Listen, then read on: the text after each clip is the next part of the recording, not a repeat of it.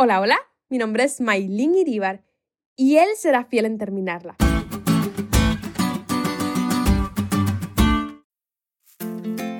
Quien me conoce sabe que me encanta la música. Y bueno, no hace falta conocerme mucho para eso en realidad, porque es lo que estudio. El caso es que siempre estoy cantando o escuchando algo. Y hay algo especial con la música y mi relación con Dios.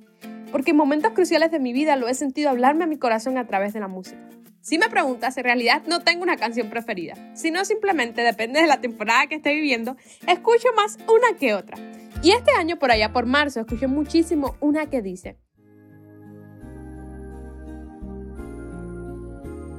Aquel quien la buena obra empezó, aquel quien la buena obra empezó será fiel en completarla.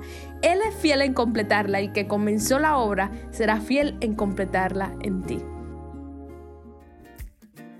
Seguramente la conoces y siempre que la canto me recuerda esa gran verdad, como dijo el apóstol Pablo en Filipenses 1.6. Estando persuadido de esto, que el que comenzó en vosotros la buena obra, la perfeccionará hasta el día de Jesucristo. En la lección de hoy vemos la importancia del carácter para quienes estarán en vida en la segunda venida de Jesús. En Daniel 12 del 1 al 10 vemos que justo antes de la venida de Jesús habrá un tiempo de angustia como no lo ha habido en toda la tierra donde los malvados procederán impíamente en contraste con los justos, que según el versículo 3 resplandecerán, tal vez porque han sido limpiados, emblanquecidos y purificados durante este tiempo de angustia, cual nunca fue desde que hubo gente hasta entonces. Además, en contraste los impíos no entienden, pero los justos son entendidos. Quizás en este contexto los entendidos sean sabios porque conocen estos acontecimientos finales, el tiempo de angustia, a medida que se desarrolla. No los toma por sorpresa, por su estudio de la palabra, saben que es lo que viene y lo más importante es que entienden lo suficiente como para permitir que este tiempo de angustia los purifique y los refine. Los entendidos conocen muy bien las promesas de Dios, saben que aquel que comenzó la buena obra en ellos, la terminará. Vivimos en un mundo lleno de pruebas y aflicciones pero ¿sabe qué es lo que me consuela?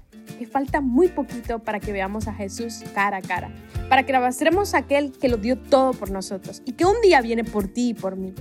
Independientemente de lo que estés pasando hoy, aférrate a sus promesas. Que el deseo de tu corazón sea cada día conocerlo más y más, a fin de estar preparados para ese reencuentro, sabiendo que aquel que comenzó la buena obra en ti y en mí será fiel en terminarla.